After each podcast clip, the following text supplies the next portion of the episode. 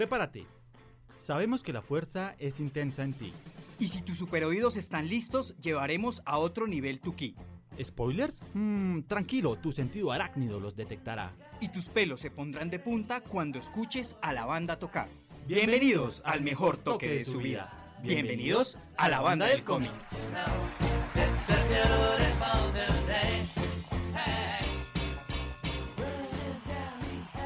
Buenos días, buenas tardes, buenas noches, bienvenidos a un nuevo episodio de la banda del cómic.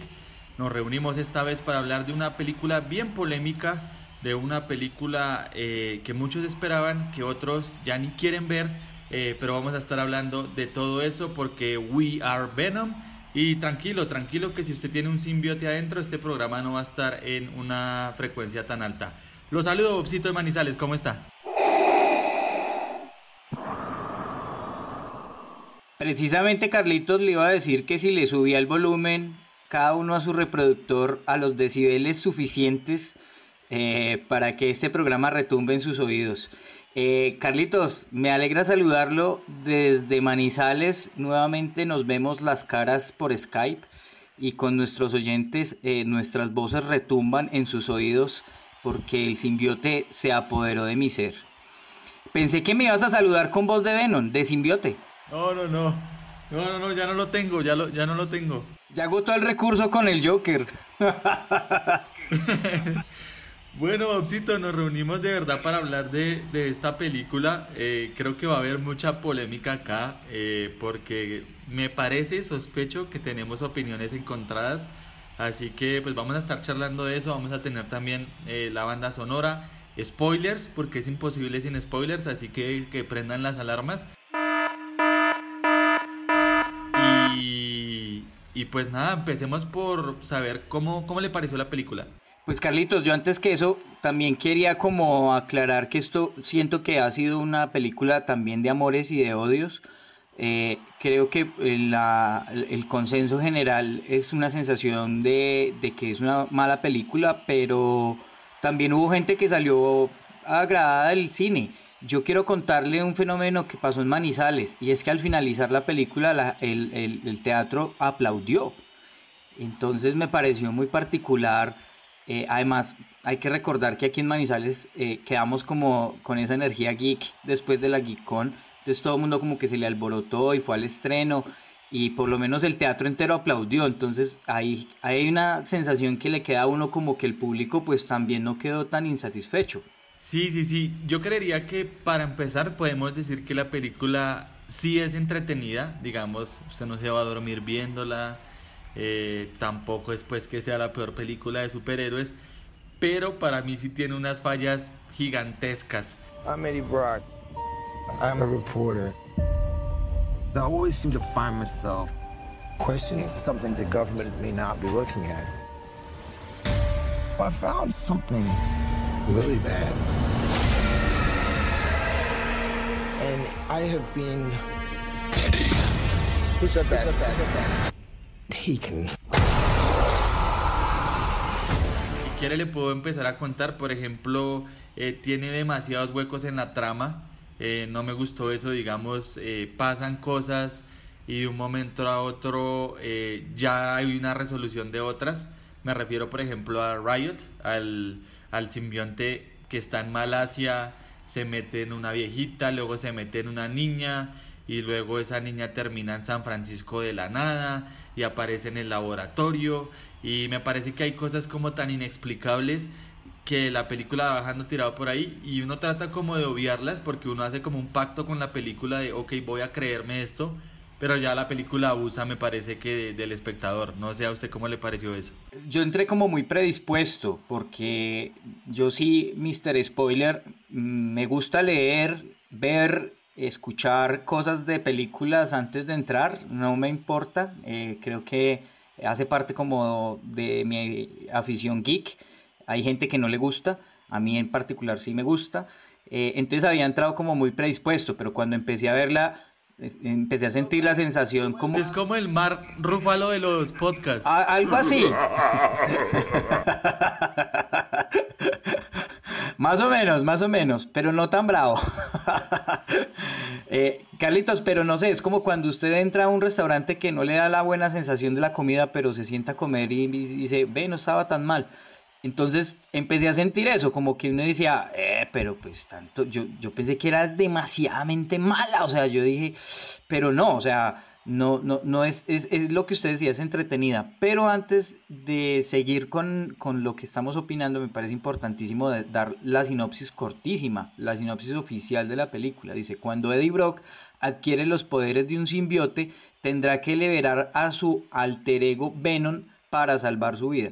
Digamos que es una sinopsis muy corta que tampoco dice nada como la película, pero pero pues por lo menos nos ubica eh, a los que no han visto la película, me parece el colmo que estén escuchando el podcast, más bien vaya a verla y vuelve y lo escucha, eh, para que podamos hacer un análisis bien completo. Pero Carlitos, estoy de acuerdo, la película tiene muchos vacíos en el guion, eh, en la construcción de cosas tan simples, y voy a empezar por eh, darle este guiñito. ¿Usted sí recuerda cuando hablaron de la kriptonita, hicieron la referencia a Superman? Sí, sí, sí, eh, el personaje de Anne. Exacto. Eh, están en el carro y le están dando como consejos ahí como, como de amor y, y, no sé qué, y entonces él le confiesa que a los 4000 Hz el simbiote no es agradable para el simbiote. Entonces ella le dice como, ah, eh, es como la kriptonita para ti. Entonces, pues chévere, a mí en ese momento me encantó el guiño, como que dije, ah, tan chévere, uff, qué putas que hagan, digamos, la referencia a DC, sabiendo que Sony y Marvel eh, y a Superman. Pero más allá de eso, y quiero hacer esto muy rápido para no, no, no, no, extenderme, y es, usted recuerda también en otra escena cuando le están explicando el simbiote, cuando va a la doctora que están ya en el laboratorio y le dice, eh, le está explicando, ah, o sea que son extraterrestres, y se burla de eso, o sea, no le ve coherencia a que hayan extraterrestres, él mismo se burla de que son extraterrestres, como si hoy en día uno en la realidad dijera, ay, sí, claro, extraterrestres, que no existen. Entonces, ¿por qué le hace esa referencia a, a, a Eddie de la kriptonita? Si es inverosímil el, universo de los superhéroes. O es que en el universo de, Venom solamente Venom es el superhéroe y el resto son cómics y, universo como lo tenemos nosotros hoy en día en la vida real, que es, y es simplemente fantasía. Sí, sabe que hay una especie de incoherencia y, es que la película tiene bastante de, esas cosas. Digamos, por ejemplo, a mí me gustó visualmente, digamos, Eddie Brock, Tom Hardy me parece que, que es un gran actor eh, pero también me parece que traiciona un poco la personalidad de Brock en los cómics. A veces se ve como muy eh, timorato, muy torpe, muy temeroso. Y justamente creo que lo que hace que Venom sea una gran contraparte de Spider-Man en los cómics es esa personalidad tan agresiva que tiene Brock y que queda perfecta justamente con el simbionte. Entonces, eh, ahí me parece que, que entran esas incoherencias que usted menciona también.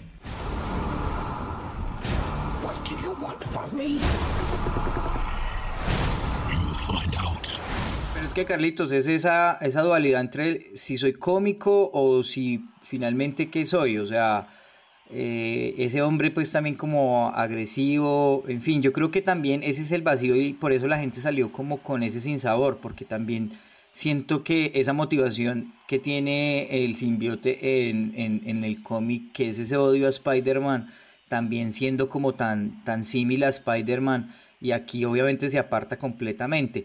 Aunque Carlitos, ahí como hablando de todo un poquito, yo le, yo, yo hago la siguiente reflexión. ¿A usted qué le pareció primero el cameo de Stan Lee? ¿No le pareció muy sospechoso que hubiese salido también Stan Lee? O sea, no, no, había también necesidad. Entonces ahí es donde a mí se me hace que también puede haber, de cierto modo, como, mm, como ese guiñito también a Spider-Man. Y si usted se da cuenta también la frase que le da eh, él a Eddie, es una frase que también le podría dar a Spider-Man, eh, pensando, digamos, en, en, su gran amor. Entonces, no sé, creo que, que, por ese lado. Y al fin de cuentas, en la escena post-crédito, sin quererme adelantar, pues también dicen, en otro universo, o sea, hace parte del mismo universo, pero en otro universo se está dando esta película, que es la segunda post-créditos, y no vamos a hablar hasta ahí para no adelantarnos. Ya se tiró hasta el final, ¿no? Ya pegó, ya no se aguanta el spoiler. Las alarmas están encendidas todo el tiempo y mi sentido arácnido está de pelos de punta. No, sobre el cameo creo que pues es el cameo natural de Stan Lee eh, pues en las películas de Marvel.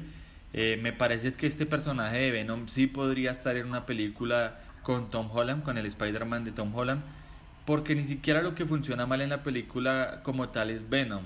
Eh, creo que el, problema son las cosas que lo rodearon, son la trama en sí tiene los huecos que ya mencionábamos, pero sería interesante verlo con Tom Holland.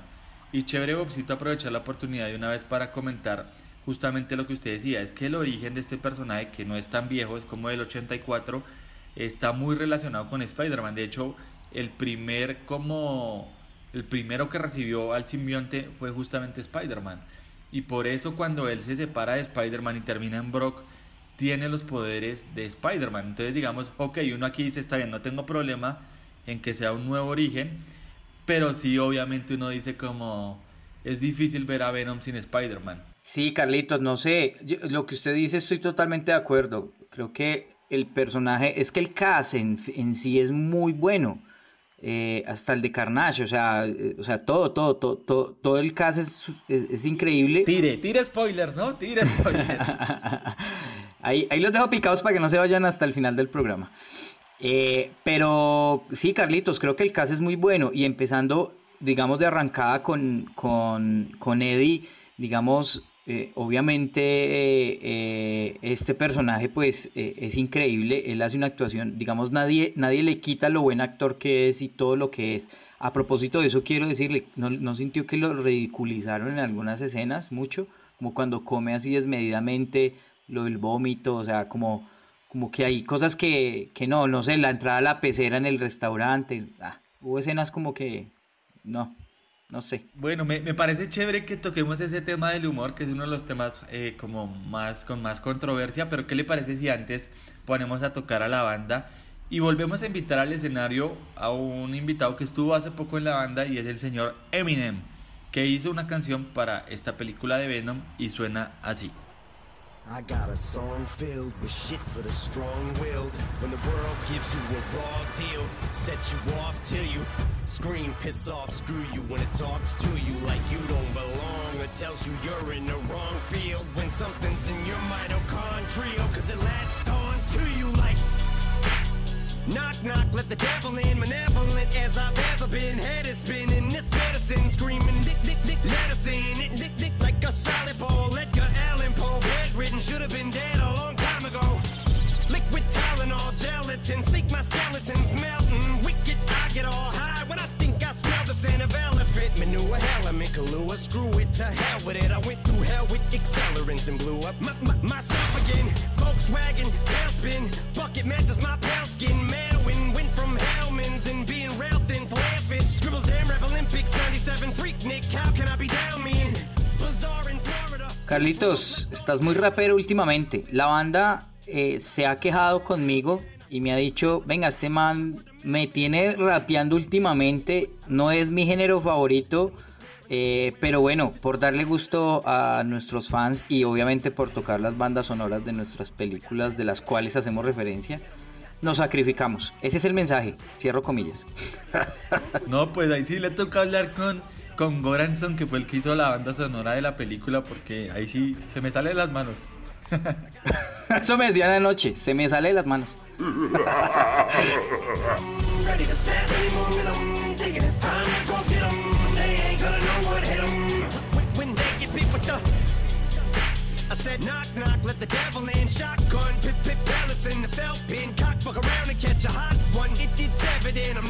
Oiga, Carlitos, eh, antes de pasar al humor, no habíamos hecho referencia a que esta película tiene cuatro guionistas que no tienen muy buenas referencias en su, en su palmarés, digamos, como guionistas, pero entre ellas está Amazing Spider-Man 2, entre una de las películas que que uno de esos cuatro escritores eh, eh, tuvo en su palmarés.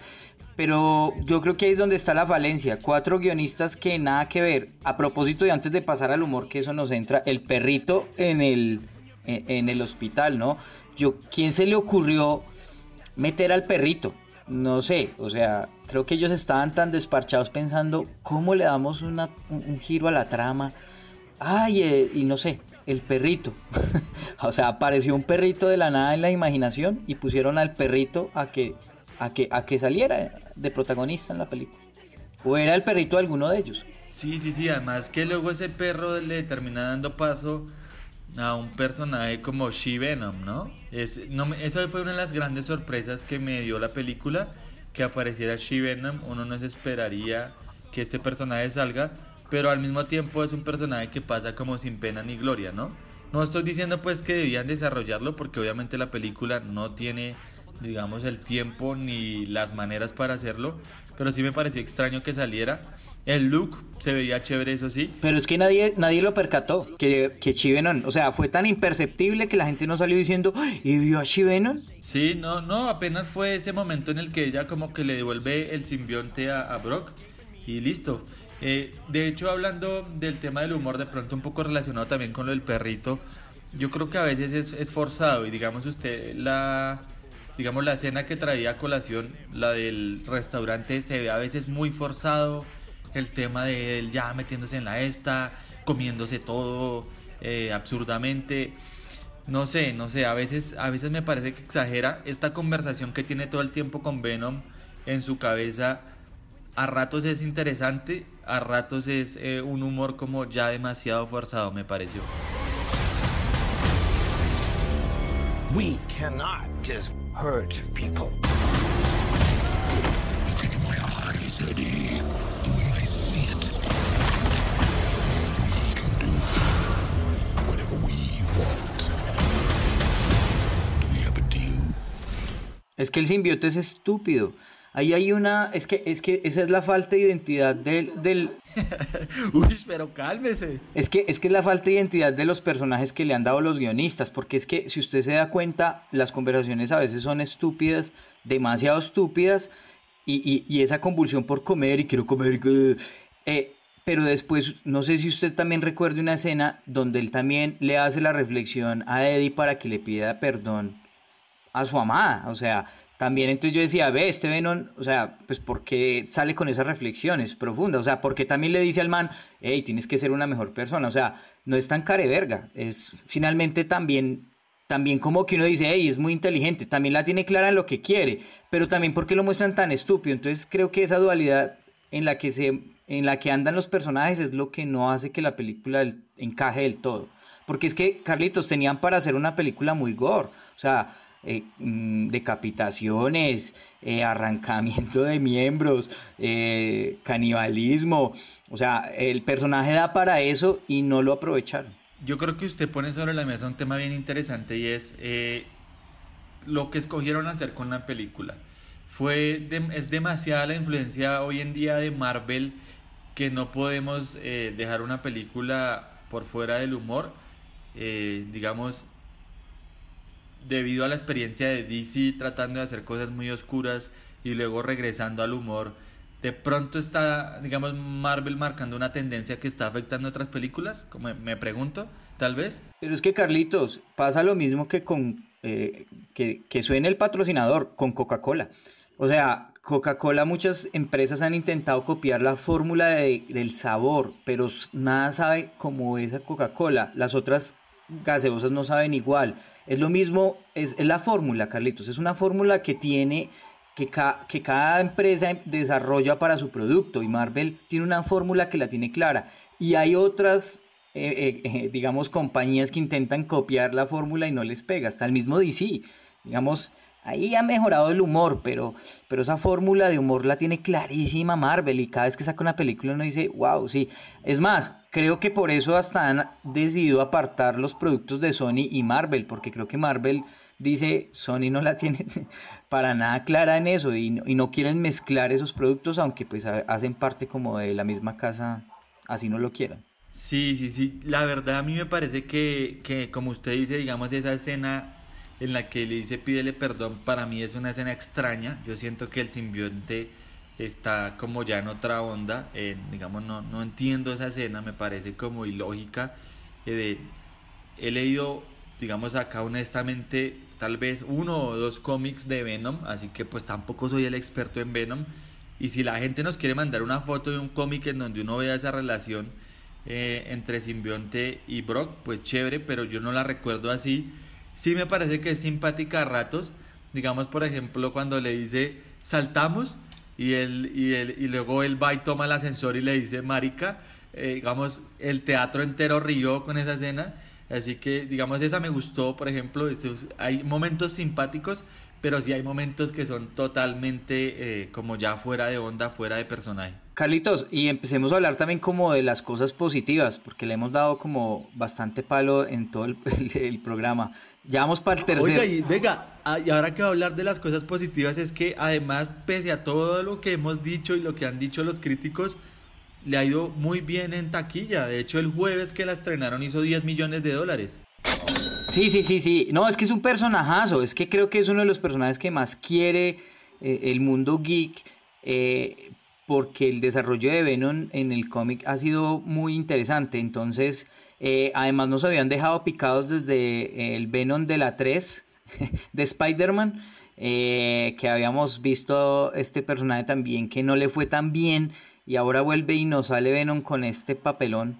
Entonces, eh, pero bueno, quiero hablar de lo bueno, Carlitos. Eh, me parece que el, como usted decía al inicio del programa, el simbiote como tal, la apariencia, a mí me gustó. O sea, me parece que tiene una apariencia muy chévere, se ve muy bien en CGI, mm, el rostro, la lengua, eh, digamos que eso es una de las cosas positivas. Y a resaltar también las peleas, sobre todo la última, me parece que es una gran pelea eh, donde pues esos dos simbiotes ahí eh, enfrentados, a mí me gustó, me, generó mucha emoción, creo que es de las cosas favorables de la película. Sí, exactamente, aunque el CGI no es pues deslumbrante, a mí me parece que las escenas de acción están bien, eh, las batallas están bien, digamos cuando Venom ya se sube a los edificios, digamos la persecución, aunque tiene digamos sus críticas, me pareció interesante la escena en la que salta, luego vuelve a la moto gracias a Venom. Eh, hay muchas cosas que sí, que sí funcionan. Eh, y digamos, la apariencia del personaje es tremenda, ¿no? ¿Usted se la vio en inglés o en español? Yo la vi en español esta vez. Ah, Carlitos, dicen que en inglés la voz de eh, Venom, que la hace Eddie, que es un gran trabajo de, de Tom Hardy, o sea, que realmente es para resaltar la voz eh, original, o sea, en inglés, pues lo que pasa es que a nosotros nos tocó ver ahí una voz en español. No, pero igual recuerde que la pudimos ver en el tráiler y, es muy buena. Y, recordemos también que el mismo Tom Hardy hizo la voz de Bane en la última del Caballero de la Noche, ¿no? Que también es una voz eh, bien interesante. Sí, sí, sí, creo que ahí es donde él demuestra esa capacidad actoral, hablando de las cosas positivas entonces, me parece que ahí hay que resaltar, digamos, eso, eso de, del actor, que, vale la pena también como recomendada también para la gente que no la ha visto y los obstinados que siguieron escuchando el programa sin ir a verla, que la vean en inglés, porque me parece que sí vale la pena escuchar eso. Y la banda sonora y los efectos y los sonidos, hay que eh, eh, deleitarse con el sonido. Yo la, yo la quiero ir a ver en inglés. Eh, lo que pasa es que para poder hacer el programa tuvimos que verla, digamos, rápidamente y solo había función doblada. Pero eh, sí me parece, ¿sabe qué interesante ahora que usted hablaba de actores? Riz Ahmed. Digamos, cuando arrancó el personaje de Carlton Drake, a mí me gustó bastante. Me parecía que estaba dando el buen tono para ser un villano interesante. Pero luego pasa lo que le digo, digamos, aparece esta niña ya en los laboratorios de Life Foundation de la nada, porque supuestamente era muy difícil entrar ahí. Eh, y ahí es cuando yo digo, ok, aparece Riot y tal, y no sé qué, pero, pero ahí ya empieza a romper todo. Y luego la batalla se resuelve muy rápido, se quema el cohete. Entonces, me parece que pintaba bien este personaje, pero luego se desdibujó. Esa es, la, esa es de las otras fallas de la película, el villano que no tiene bastante fuerza como esa motivación que uno en el cómic sí encuentra en Venom.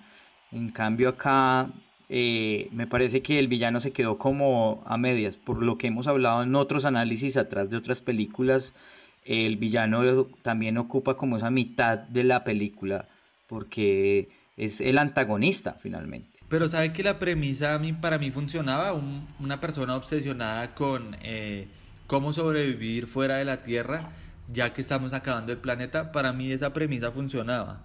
Para mí lo que pasa es que el personaje de un momento a otro tiene una evolución demasiado loca y luego termina fusionado con Riot y todo se acaba tan pronto que se desdibuja completamente, pero, pero para mí en ese lado funcionaba. Y otras cosas que me parecieron interesantes también eh, fue el tema de las escenas post créditos, pero todavía no vamos a hablar de ellas porque ahí va, va, a tocar la banda, ¿no? Me están haciendo ojitos, me dicen, ustedes me pueden ensayar estas canciones de afán porque es una eh, es un podcast reacción, me ponen a ensayar a la banda, los músicos me los ponen a trasnochar y me ponen a esperar. Más cháchara, no. Más música y ahora volvemos con las escenas post créditos. Bueno, entonces que suene Pedal to the Metal en la película de Venom. Ah, esto es lo que les gusta a ellos.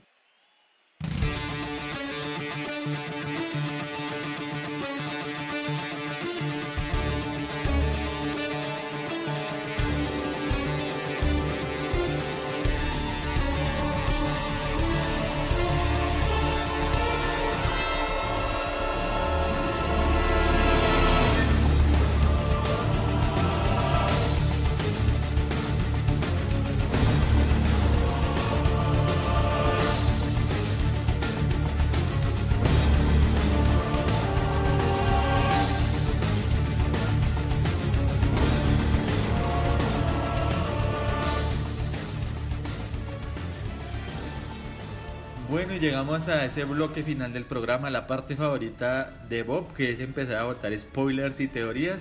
Así que empecemos a hablar de las escenas post créditos, ¿le parece? Eh, sí, Carlitos, me parece muy bien. Eh, habían dicho que eran dos escenas post créditos. Me ha parecido curioso y particular que cada vez que sale las escenas post créditos siempre dicen es la mejor escena post créditos que hemos visto hasta el momento. y usted baila y bueno, todo esto es de gusto, siempre lo he dicho. Este programa y todos los que hacemos eh, puede ser tan relativo para nuestros oyentes. A unos les puede encantar, a otros no, otros pueden estar de acuerdo o desacuerdo.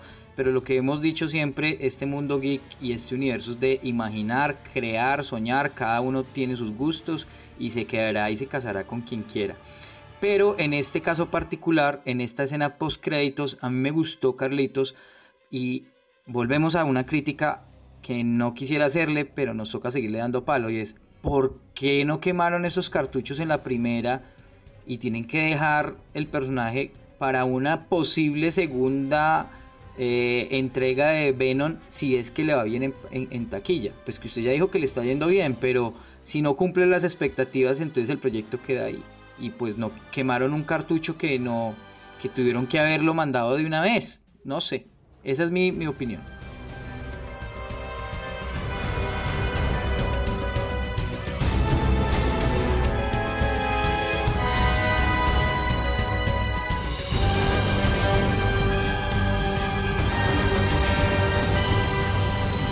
Estamos hablando justamente del momento en que Brock va a San Quintín. Eh, nos enteramos al final de la película que él sigue teniendo a Venom eh, dentro de sí. Y entonces eh, lo vemos ir hasta prisión a visitar al famoso asesino serial Cletus Cassidy, que como todos sabemos en los cómics termina siendo Carnage. Entonces entiendo lo que dice, de pronto usted dice que pudimos ver a Carnage en esta película. Pero, pero, pero, imagínese el lío que hubiera sido meter a otro personaje y otro villano tan, tan imponente como este, ¿no? Pues entonces a los fans nos tienen que entregar sí o sí la segunda película de Venom. O sea, no nos pueden dejar ahí porque realmente pinta muy bien. Es más, creo que tienen el tiempo y el ejemplo para corregir todo lo que hemos hablado. Porque es que ellos tienen que escuchar la banda del cómic y tienen que anotar punto por punto cada error que cometieron para que la segunda entrega, gracias a la banda del cómic y a las críticas que hemos hecho, corrijan la película y sea mejor. no, pero sí, Carlitos, tienen el tiempo para corregir y hacer una película, obviamente con este villano, mucho mejor. O sea, sin tanto, pueden darle esa personalidad sin tanto cómic. Pero, pero digamos que la apariencia, la apariencia que tiene Woody Harrelson como Cassidy, como Cletus Cassidy, sí pinta bastante bien, es muy parecida a los cómics. Lo raro acá es, o lo que me pregunto acá es, ese momento en el que él va a visitarlo allá, va a ser el momento en el que él deja un poquito del simbionte y se vuelve Carnage, o vamos a ver en una secuela visitas regulares a Cletus Cassidy, me quedó como la duda si esta escena post créditos era como en este momento es que se va a crear Carnage. O vamos a empezar a ver si digamos estos encuentros entre Brock y Cassidy. Pero también hay una incoherencia en el guion porque él le dice a, al simbiote que eso es un asunto personal, que él no se meta.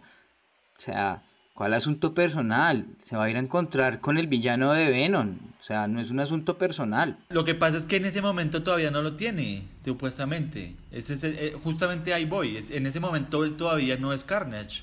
Porque en los cómics él se vuelve Carnage es cuando Brock escapa de la cárcel. Pues es obviamente otra historia muy diferente. Y deja un poco de Venom en el, en la, digamos como en la prisión. Y ahí es que se fusiona y se crea Carnage. Por eso era mi pregunta. ¿Ese momento que vimos al final es el momento en el que vamos a ver que queda un poquito del simbionte? ¿O vamos a ver visitas regulares de estos dos personajes? Interesante, Carlitos. ¿Y no, no siente usted que este villano tiene un, un olor, un sabor, un toque al Joker? Uy, no sé, pues es un personaje interesante, me gusta mucho, es uno de los villanos. También así oscuro, en su aspecto físico, su obsesión también como por, por, el mal, no tiene poderes, pero es un psicópata eh, y, la personificación que hizo el actor demasiado buena. Sí, por ese lado sí, creo que además Woody Harrelson eh, fue, digamos, el mejor cast que pudieron haber hecho ahí, el mejor casting.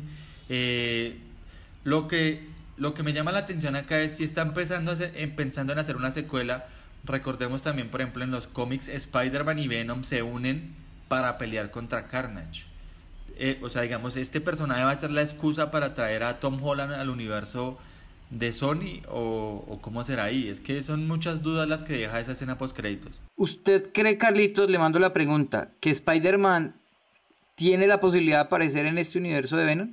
¿Sí o no? Sí, pues más con lo que le digo, eh, digamos, Carnage es un villano tan impresionante, tan impactante, tan fuerte, que en los cómics se tuvieron que unir Spider-Man y Venom para derrotarlo. Así que podría ser por ahí. Aquí hay una cosa y es que, eh, que es un pequeño guiño que hace la película.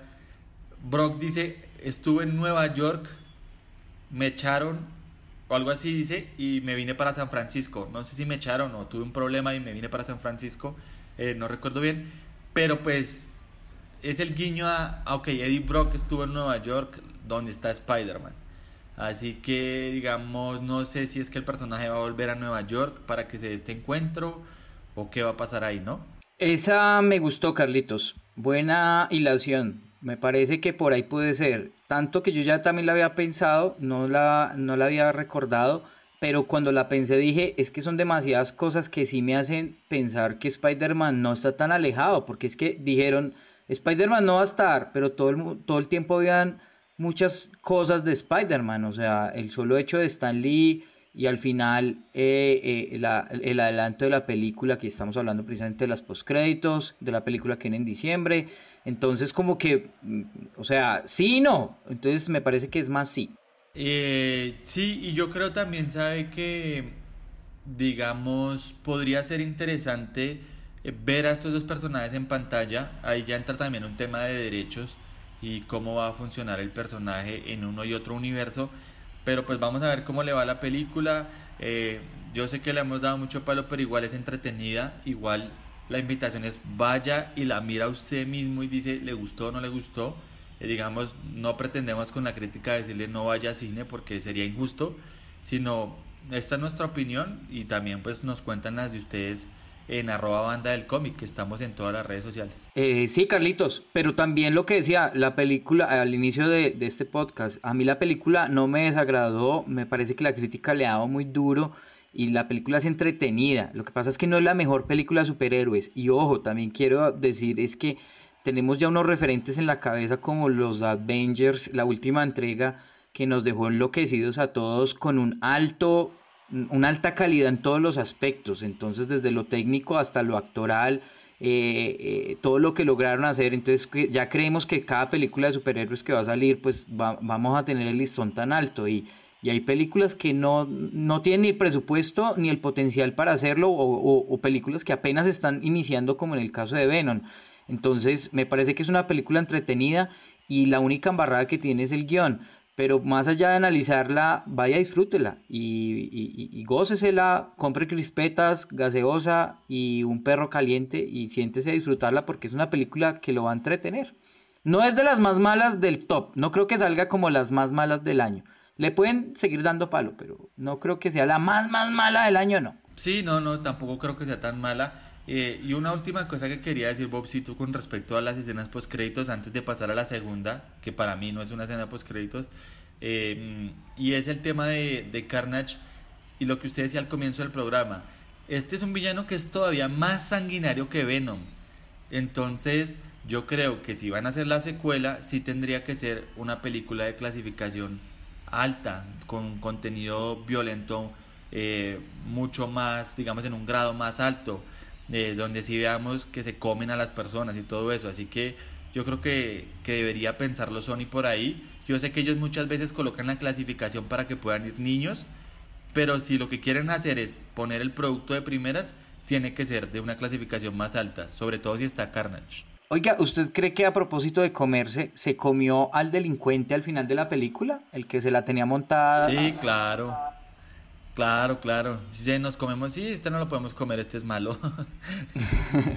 Pero entonces es increíble ahí, Eddie, eh, ya consciente de eso, ¿no? Eh, bueno, pasemos a la segunda, porque nos estamos alargando mucho, Carlitos. ¿Cómo le pareció?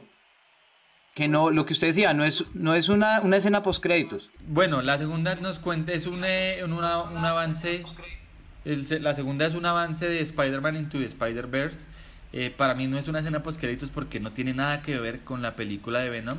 Así diga en otro universo, para mí no tiene nada que ver.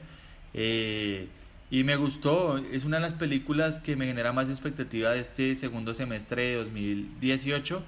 Eh, me gusta esa relación de Miles Morales, me genera inquietud lo de Peter Parker y la tumba, el merodeador ahí persiguiéndolo. No, me gustó bastante, me gusta la animación, me gusta el humor que a propósito lo, lo hace Phil Lord y Chris Miller, los que ya hemos dicho que salieron no muy bien de Star Wars, pero creo que aquí lo van a hacer muy bien. Sí, creo que no tendría mucho que aportar en eso, porque pues estoy de acuerdo en todo lo que usted también dice, para no ser redundantes en el programa. Entonces, me parece que hay que más bien esperar a que llegue esa película. También tengo el listón alto para de expectativa a, a esta película. Eh, creo que también nuestros oyentes también lo tienen. Y, bueno, más bien esperemos a que salga para que también le dediquemos su espacio y, y concienzudamente pues también podamos dar un concepto mucho más amplio de la película. Pero mm, me quedo más con la primera, escena post créditos. Sí, sí, sí, es que esa sí funciona como escena post créditos. Y también creo que con respecto a Spider-Man Into the Spider-Verse, pues ya hemos visto suficiente. Ya hemos visto un tráiler hace poco en el que salía Peter Porker y todo eso. Entonces, eh, ojalá ya, digamos, sean pequeños. ¿Te obsesiona Peter Porker, sí, no? Sí, sí, me gusta ese personaje. Eh, ojalá, ojalá no veamos más, yo creo, ¿no? ¿Te gusta el marrano? Digo que ojalá no veamos más. Me parece que ya hemos visto suficiente y que no nos spoileen más eh, la película. Como pasó con Aquaman. Cinco minutos de trailer. Sí, vamos a ver si charlamos pronto de ese tema. Eh, Bobcito, muchas gracias eh, nuevamente por estar aquí con nosotros en la banda del cómic. Eh, lo despido a Jan Manizales. Eh, muchas gracias, Carlitos. Me encantó poder reunirnos nuevamente, hablar sobre ñoñas y a todos nuestros oyentes, gracias por dedicarnos su tiempo de la agenda diaria para escuchar a Carlitos y a Bob desde la banda del cómic a nuestros músicos, gracias por ensayar estas canciones de afán y que suenen tan idénticas a las originales. Y Carlitos, nos escucharemos muy pronto en el nuevo podcast. Tenemos sorpresas, ¿no? Vienen grandes invitados. Sí, tenemos invitados, tenemos el Joker por ahí, tenemos mucho, mucho, mucho para entregar. Además, eh, donde grabamos el programa que es en Colombia, viene el Salón del Ocio y la Fantasía, así que vamos a tener también por ahí sorpresas pendientes del podcast y nos vamos a despedir con una canción justamente de Spider-Man Into the Spider-Verse. Se llama The Boogie y la interpreta un cantante que se llama Aura Sight. Así que gracias por acompañarnos. Esto fue todo en la banda del cómic. Nos vemos en el próximo toque.